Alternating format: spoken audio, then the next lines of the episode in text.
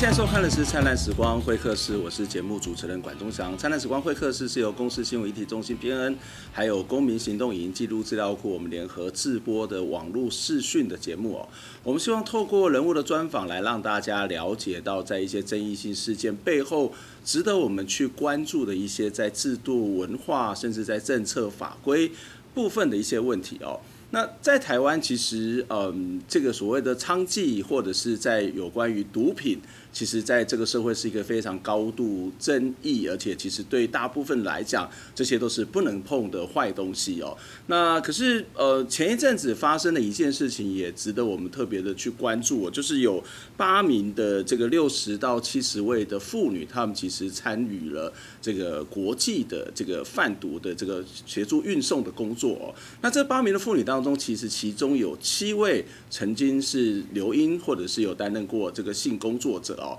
这个比例非常非常高，而且这个年纪也非常非常的大。那法院也在前几天做出了判决，将在十月份啊，十月三十一号的时候入监服刑，并且他们必须要面对八到十五年的刑期。非常长的一段时间，呃，其实，在台湾的性工作者的这个争议，其实已经非常长的一段时间。我相信关注我们的节目或是关注 PN 公关注公库的朋友，应该也都会常常看到我们对于所谓的呃日日春关怀互助关怀互助协会的一些报道，因为他们长期以来在争取公娼的权益，从这个陈水扁这个担任台北市市长的时候，废除这个娼妓合法化之后呢，其实这样的一个争议也都不断，所以今天在节目当中呢，我们就要邀请到日日春互助关怀协会的主任萧怡婷，还有这八位这个呃协助运送毒品的这个其中的一位小玉，一起到我们节目的现场，跟我们谈谈这个其实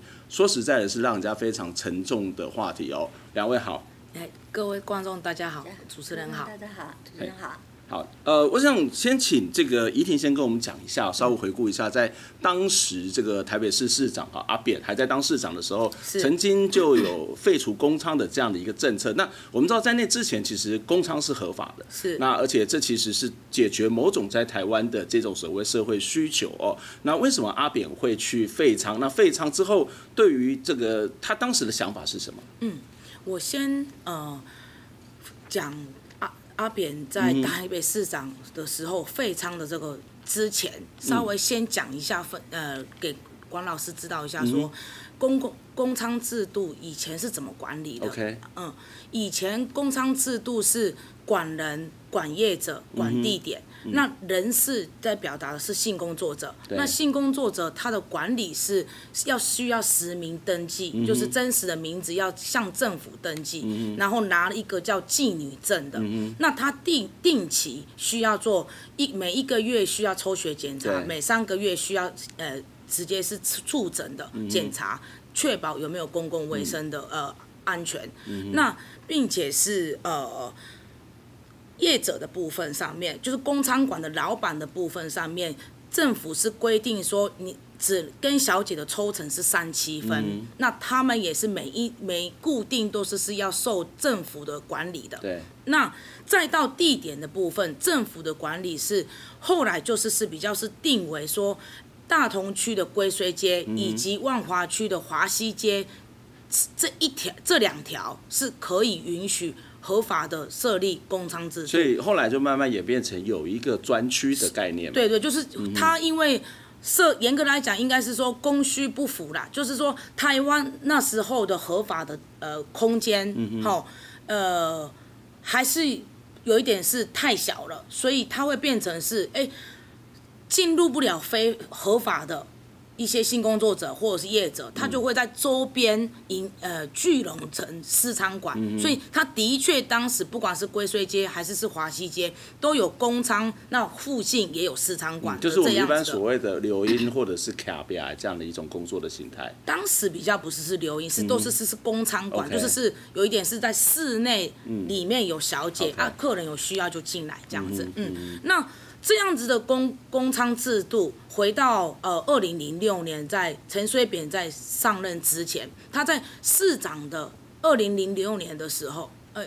一九九七年，对不起，我我再重新讲一次吼，就是是陈水扁呃在一九九七年的时候。他做呃废仓。对。那他当时是因为在市长选举之前，嗯、他就跟所有台北市证明说，我要扫黄，也要扫毒。嗯。那所以他上任之后，他就是是的确就是大力扫黄。那他针对的是比较是是八大行业的。对。那八大行业，因为那时候经济还比现在还要更蓬勃一点，所以这种。呃，八大行业也好，或者是是娼妓这个行业，还能比现在在更有一种经济的一种呃经济的一个呃比较规模，比较有有一个它的活动力，嗯、对。那所以其实呃影响了很多台北市的八大的业者，那比如说他的三不五时，就他就是是用呃有没有。呃，硬体设备有没有符合合法化、嗯、合法的规则？所以它就是断手断电。嗯、当时常常就是是这样子的、嗯、呃取缔方式。嗯、那这样子长期下来，其实呃是引起了很多怨民怨就对了。嗯、因为说真的，即便是那个时候，真的会呃从仓或者是是在酒店里面工作的，还是人就是是因为是缺。性生活费，所以需要是呃冒这个风险去做做这个被污名化的行业里面工作。那所以那个会蔓，那之后都一直蔓延到市议会。那市议会那时候，因为陈水扁是代表民进党嘛，那那时候就是是由国民党的秦惠珠，他就在议会质询攻击陈陈水扁说。陈水扁，你知不知道你一面扫扫八大，可是你一面发一百二十八位的公章的妓妓女证，嗯、你这个是不是矛盾吗？嗯、他挑起了这个矛盾，这个矛盾一挑起来之后，陈水扁在几乎是在二十四小时，嗯，这作为市长，马上勒令说台北市政府要废除当时的台北市公娼自治条例，所以引发了。那因为那个年代其实一定程度已经不像过往的，呃，我看这个性工作者的公娼的统计下来都是是算少了，因为一二八位嘛。那但是因为那时候就是引发了，呃，一二八位的，就是公娼阿姨们她跳脚，因为她要捍卫她的本来合法的公娼的工作权，所以引发了。一年又七个月的公娼抗争，嗯、那公娼抗争抗争的呃一个战果就是说，呃有争取到至少是缓冲两年，嗯、对，缓冲两年。嗯、那缓冲两年之后，呃台北市一定程度就是是正式，对，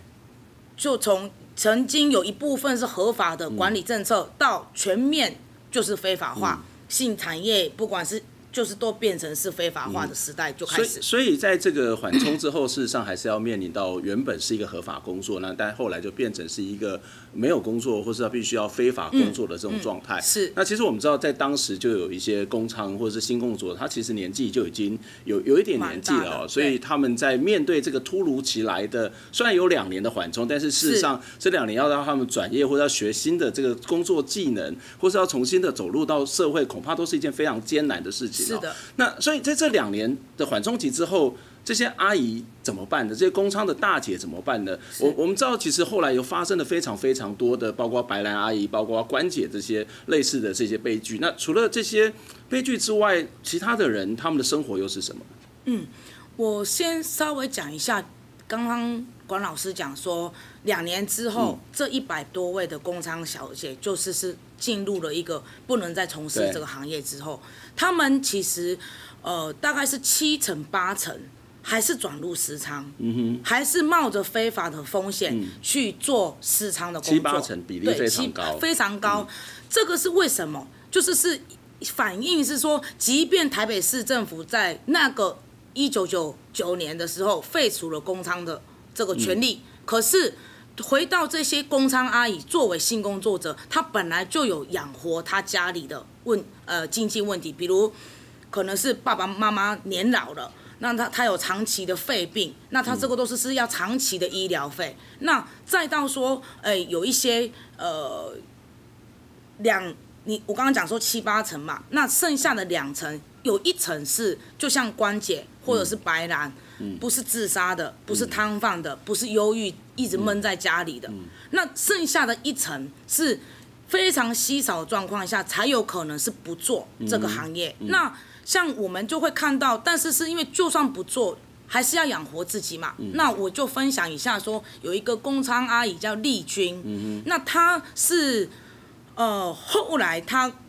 废仓之后没有再从事私仓。嗯一来是很幸运，他已经把两个小孩养活了。嗯、可是同时是因为是他刚好在同差不多那一两年得了乳癌。嗯、那得了乳癌之后，他就为了要就是不要让他的癌细胞扩散嘛，散他就切除了一面。嗯、那也因为是他的病，所以其实一定程度他要从事一个再继续做性工作的。呃，我们讲粗粗鲁一点的话，就卖相好了，就是那个劳动的条件上面是，就是是，呃，少了很大的筹码，所以他就不能再从事了。那不能再从事之后，因为他也这一位丽君阿姨是呃，也是前自救会的副会长，所以后来也是跟我们一同成立日日春协会的一个很重要的前公章阿姨。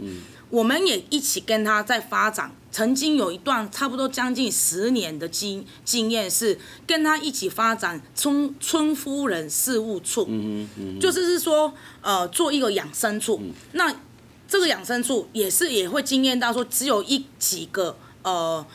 常年在呃劳动压力很大的这个有各种工伤的一种身体的状况下，要在做这种转业。其实也遇到了非常多困难。其实很多时候就是因为日村协会，所以有一很多年轻人跟阿姨们一块合力，才有办法把这些产品弄出来。日村呃关怀互助协会其实也尝试着所谓的转业，或者是让他们有其他的工作。可是因为刚刚谈到年纪或者他本身的能力等等的因素，其实对恐怕是一个很大的困难。可是我想要请问一下小玉，小玉本来也是。在从事这个在做工工仓的工作嘛？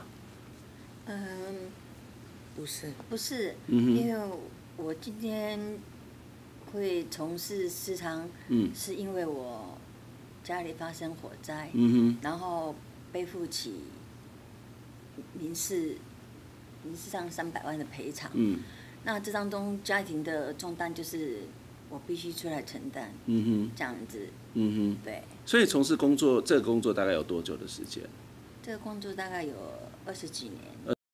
对。我想很多人会问，就是说，那虽然你们家发生了火灾，然后有背负了这个债务，但是其实工作很多嘛。我我们看到，包括这个蔡崇隆导演拍的这个《工厂启示启示录》里面有一段对话，说：“啊，你喝卡喝酒嘛，你为什么不去做别的工作，要选择做这种所谓的流音呢？”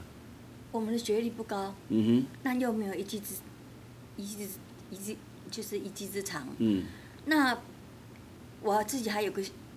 我单亲，我还有个小孩。嗯。小孩也得了多病，那我的家庭，我的父亲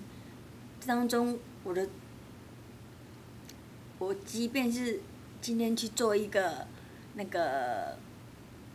自助餐的那个，我也我我也曾经去做过，可是因为。我们的身体，我自己的身体就是不好了。嗯哼。这不是，这不不是说借口。然后当中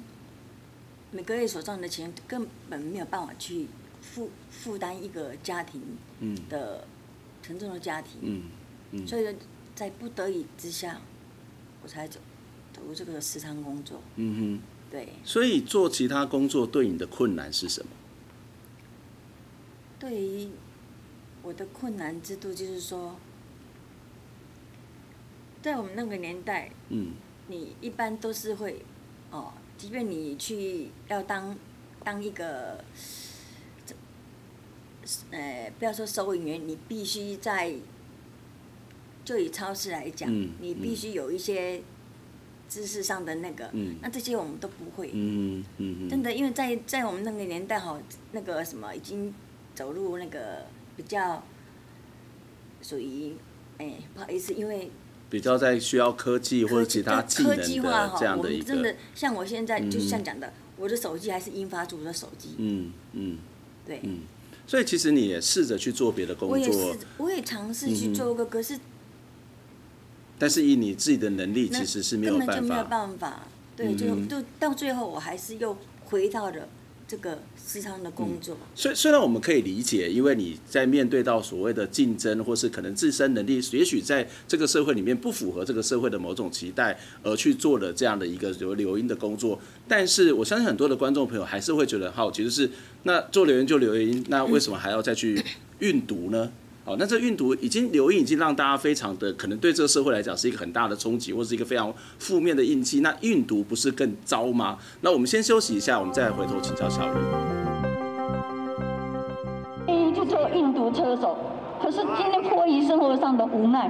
昨年为了帮厝内底还三百万的小单亲妈妈小玉讲，伊只好去做性工课，因为性工课是非法职业，无法度用银行来借贷，只好转向向放当地的人来借钱。结果几啊当落来，债务是还几啊倍。为了行销，伊只好去帮忙运动。我因为没有正当的管道可以跟银行借钱，这些是你们外人无法可以理解。因为违法运毒品，六十一岁小玉，互人判刑八年半，确定该共款为了生存，以十万块的代价去运毒的。啊，阁几啊位已经六七十岁性工作者，二二村社会是该声援讲，因性工课无合法，或者性工作者只好冒着违法风险去讨生活，所以来到台北市政府头前顶前，向市长夸文一来发话。但是我们还是要问柯市长，他能不面对？这台北市的老刘英小姐为什么为十万块铤而走险运毒吗？本案其实深刻的反映了阶级贫穷的社会结构问题。市政府秘书处的人员出面接下定金书，表达讲会把这诉求转给跨文贴。李林春是呼吁讲，市政府会当赶紧落实性交易合法，提出实际政策，而且扬言讲，若是咧大选进前，跨文贴还无出面回应，会继续来做抗议行动。记者综合报道。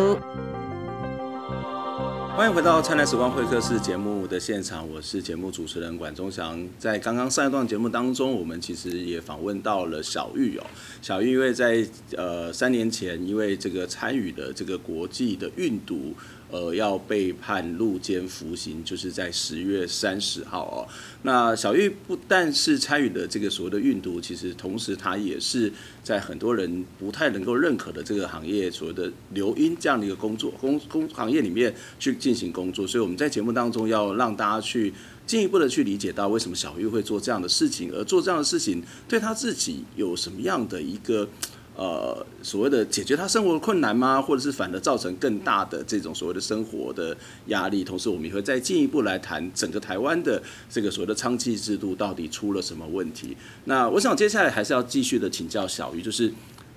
当时为什么你会去参与这个所谓的运毒的这样的一个工作呢？今天，今天就是因为我们是非合法的工作，然后又因为没钱，嗯哼，然后。借于借贷的关系，我们没有办法伸向银行，嗯，只能伸向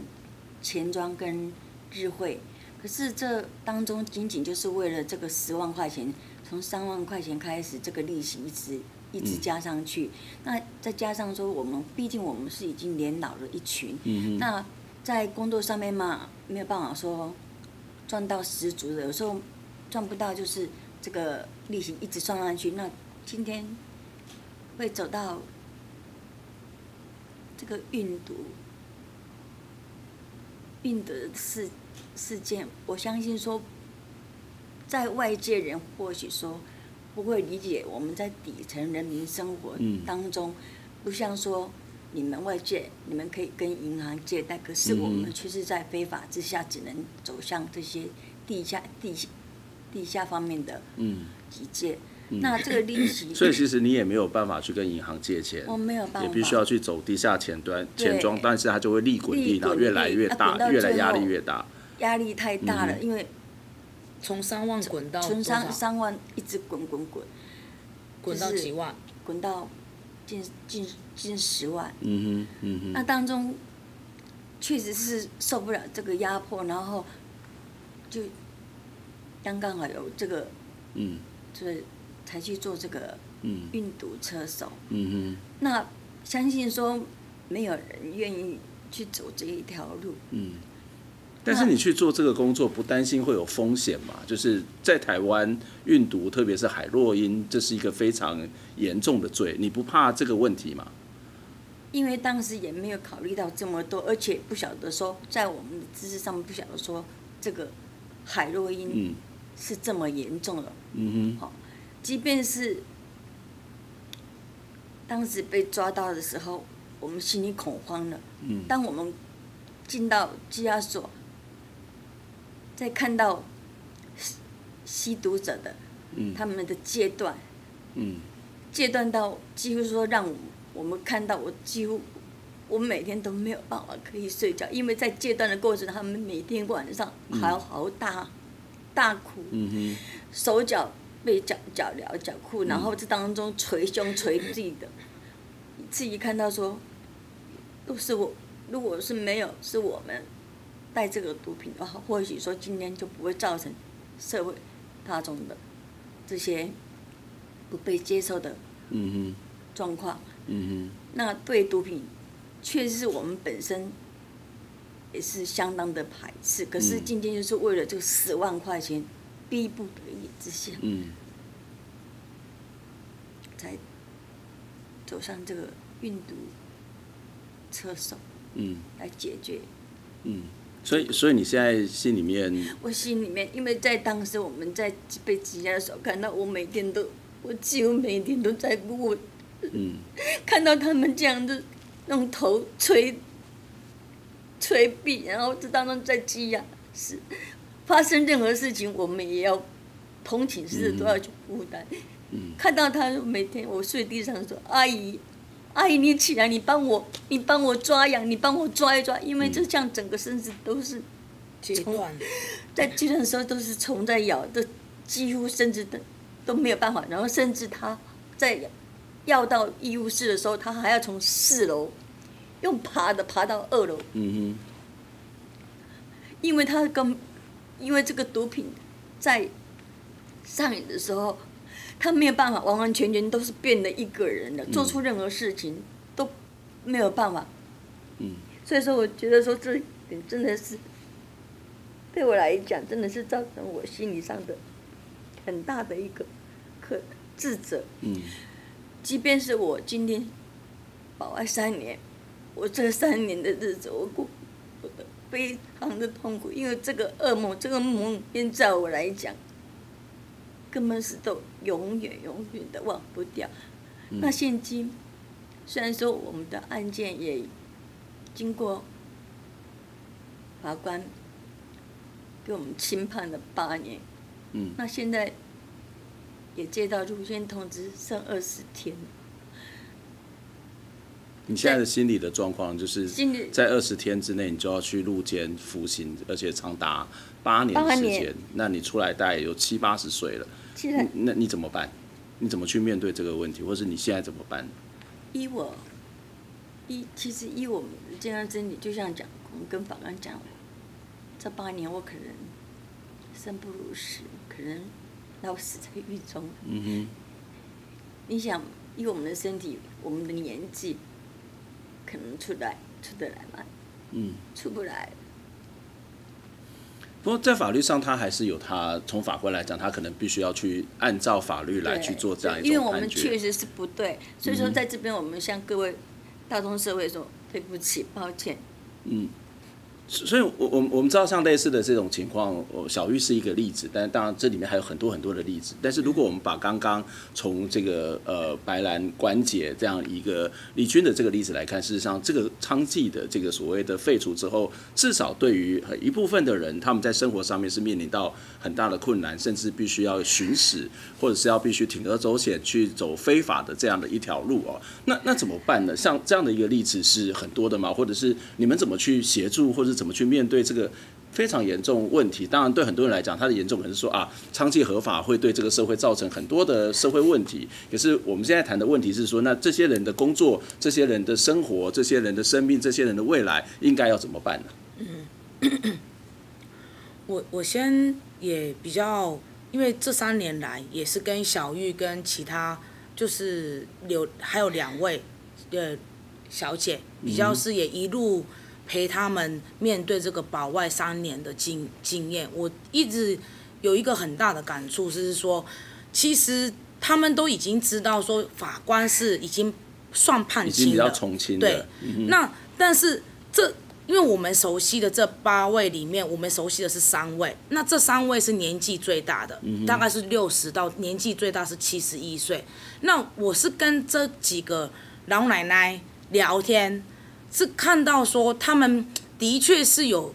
虽然已经大局已经定了，当包含是在十八天，十月的三十号就要入监了，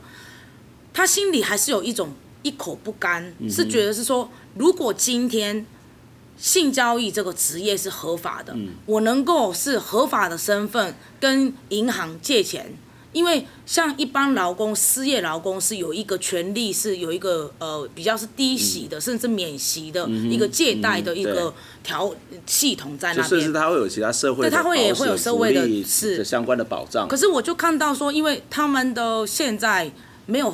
合法的状况下，嗯、其实多数的小姐本来会缴一点，就是其他就是什么职业工会保一下。嗯嗯、可是保久了，问题是他有时候生意不好，嗯、生意不好，总额的收入就不好的时候，他就会开始不缴了。像小玉。他的国民年金，照理来讲，他现在是可以享受国民年金的，嗯、可是他前面就是缴不起，嗯、他连健保借健保费也都是是能拖再拖的才能缴得起的状况下，嗯、国民年金的这个年金，他现在已经这严格来讲，他的年纪是可以拿到了，但他也没有没有没有办法，呃，有这个收入，所以我觉得是会看到说这个性专区的这个合法化，嗯，没有的时候是。对新很多新工作者是有个很多不不方便的。我再举一些例子，就是是也是一样，是小玉呃，我听小玉讲过的，就是现在非法化的状况下，假如万一遇到客人是白嫖的，嗯哼，他想要去报警，嗯，警客人就也会跟你讲说，好啊，你要跟我要钱，那我去跟你派出所，嗯，再来。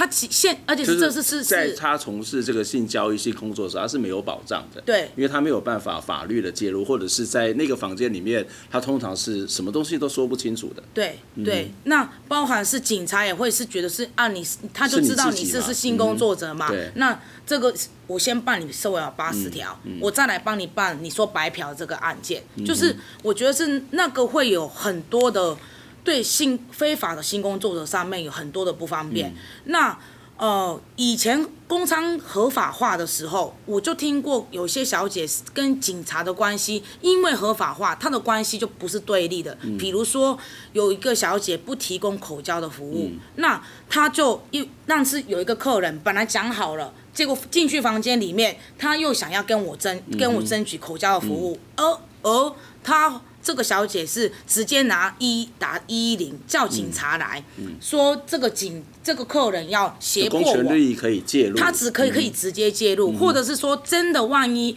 合法的餐馆有一些呃黑道的要硬要是收一些保护费干嘛，嗯、这是不合理的时候，嗯、业者也可以直接报警，警察说哎、嗯、有黑道在这边，警察就可以直接协同，嗯、就是我会看到的是是是。如果没有一个合法的保障，嗯、对性工作者有非常多的呃权益是没有办法保障到的。不过，不过我们的法律其实也通过了，让性交易专区是可以成立的。的那其实里面也有多次拜会过这个柯文哲市长哦。那他的态度是什么呢？或者是说，呃，性交易专区成立之后，你们有什么样的想法？这就真的能够得到一些保障吗？嗯嗯，我我上也呃稍微讲一下柯市长上任之后他怎么思考这个性交易的政策，嗯、因为我们大概找去抗议找他十一次。嗯，那一刚开始二零一五年的时候，柯市长的立场是比较是维持台北市不设呃合法的性交易的营业场所。那他的理由是考量是因为台北市人口密集。然后认为这个行业隔离不容易，嗯、所以就不考虑。嗯、那我们怎么分析？他讲说隔离不易，这个我还是觉得是他还是用一种嗯比较是相对负面，但是它是一个传染病，所以才需要隔离嘛。可是事实上，他这样的思维，我认为是行不太通的，嗯、因为呃。性工作者的工作地点绝对会是是交通相对比较方便的，不然客人要怎么来，嗯、对不对？那所以后来呃，柯市长，我们是比较看到说他在去年的时候比较有一个改一个改变立场，嗯、就是认为台北市应该要朝向合法管理的方向。那但是现在已经也过了一年了，他其实完全没有除了这个口头表态之外，嗯、也没有具体的政策。嗯、那我我们比较看待是是是说，因为地方政府有一个社会八十条，社会八十条之外有一个社呃社会八十。对不起，社会法就十一之一条，嗯、那这一条是管理说地方政府得因地制宜制定自治条例，嗯、然后可以用这个自治条例来地方有一个区位可以设定一个所谓的性专区合法的营业场所，嗯、所以其实形式上是合法的，嗯、可是因为就是是它的法律上面是地方政府得而不是应。嗯。所以等于就是修法的过程中，中央一来是他不想要呃零二零零九年，因为大法官释宪了，释宪了之后两年就会是失效。可是当时的中央政府他不想要让失效直接发生，因为失效直接发生就等于是仓表示合法。嗯哼嗯嗯。所以，呃，接下来你们会打算怎么做了？因为面临到这个其实是一个被对社会大众也是一个道德的问题，甚至是一个政权的问题嘛。是。那你们你们该怎么办，或是你们想怎么办呢？我们就是还是柯市长，他现在有在拼连任，对不对？嗯、可是他现在的任期还有几个月，嗯、我们还是觉得他要掌握，趁他在现在的任期里面，具体针对性教育的政策要提提出来。那我们日日春协会跟小姐们几个共识下来，对于地点的管理的原则是这样的看待的。首先是是说，呃，我们不太同意合法化的规定脉络里面。嗯用马上用以零为祸的概念来设置性的合法化的性交易的工作地点，因为以零为祸或许终究未来有可能会发生，对。但是现在的柯市长在市政的政策思维的时候，绝对不能是一个。市市政规划的状况下，就觉得啊，这件事情一定会发生，甚至是之前童仲彦议员提的案子，他大家可能比较认识的是，是他主张应该要中山区设立新专区，对不对？可是他其实他的案由说明，是因为他是中正中正万华区的议员，所以他希望把万华的娼妓迁移到中山区，那这个就是是比较是以邻为壑的概念，那这个我们是不同意的，那。所以，我们反而比较是期期待是务实的面对，怎么样叫做务实？就是说，即便现在是台北市是全部都是非法的，但是各个行政区有一些区位是，吼，是有冒着非法状况下，还是有性工作的营业地点的，比如像小玉现在二十年来工作的地点，像这样的区位，呃。一定程度是需要更细腻的来思考公共政策要如何具体的政策，因为比如说，哦，应该要，因为小小姐的部分大概都呃刚刚有说明说为什么合法化重要嘛，那我反过来讲说合法化的。思维其实对小玉工作地点附近的居民而言，也比较能够有一个机会，是公共政策下来之后有公共资源改善小玉工作的这个社区的环境。那这个改善社区的环境，一定是需要包含到当地的居民的一些考量，譬如。我们因为也常年下来，也会认识到一些李明的呃居民的朋友们，他也会反映说有一些呃会有噪音问题。晚上因为小姐他们都是有夜班嘛，嗯、那晚上就会噪音到。那这个部分其实我们也可以做宣导，嗯、或者是政府也可以是更友善的宣导这个呃噪音的部分可以怎么解？比如说加帮忙加。呃，两两道窗户啊，也也就是说，在目前已经会有这样的一个性交易的地方，嗯、事实上是可以做比较妥适的规划，因为它事实上呃已经存在了。但是我们怎么样在一个公共讨论的过程当中，然后把环境做好，然后把这个政策设好，也许是一个可以去。进行的这个方向是 OK，所以，我我们可以看到，在这样的一个讨论当中，看到一个所谓的从事娼妓，或是看到一个所谓的运毒的这样的一个角色，或许对绝大多数的人，恐怕都是一个不太能够接受的一种所谓的社会现象，甚至会有某种程度的这个厌恶感哦。可是，必须要回过头来讨论一件事情，就像我们节目非常重要的宗旨，就是你会知道很多的议题的发生背后是非常非常复杂的。那这个所谓的娼妓的问题，它绝对不会只是一个纯粹的。道德的问题，它甚至是涉及到了这种所谓的工作权，或者是他工作能力，甚至包括了呃，我们刚刚看到的是整个生命的问题哦。那这是必须我们要好好的去面对，而不是一昧的觉得他必须要去排除。今天非常谢谢两位来接受我们访问，希望下次有机会再来跟您讨论相关的话题。我们节目到这边结束，下次空中再会，拜拜。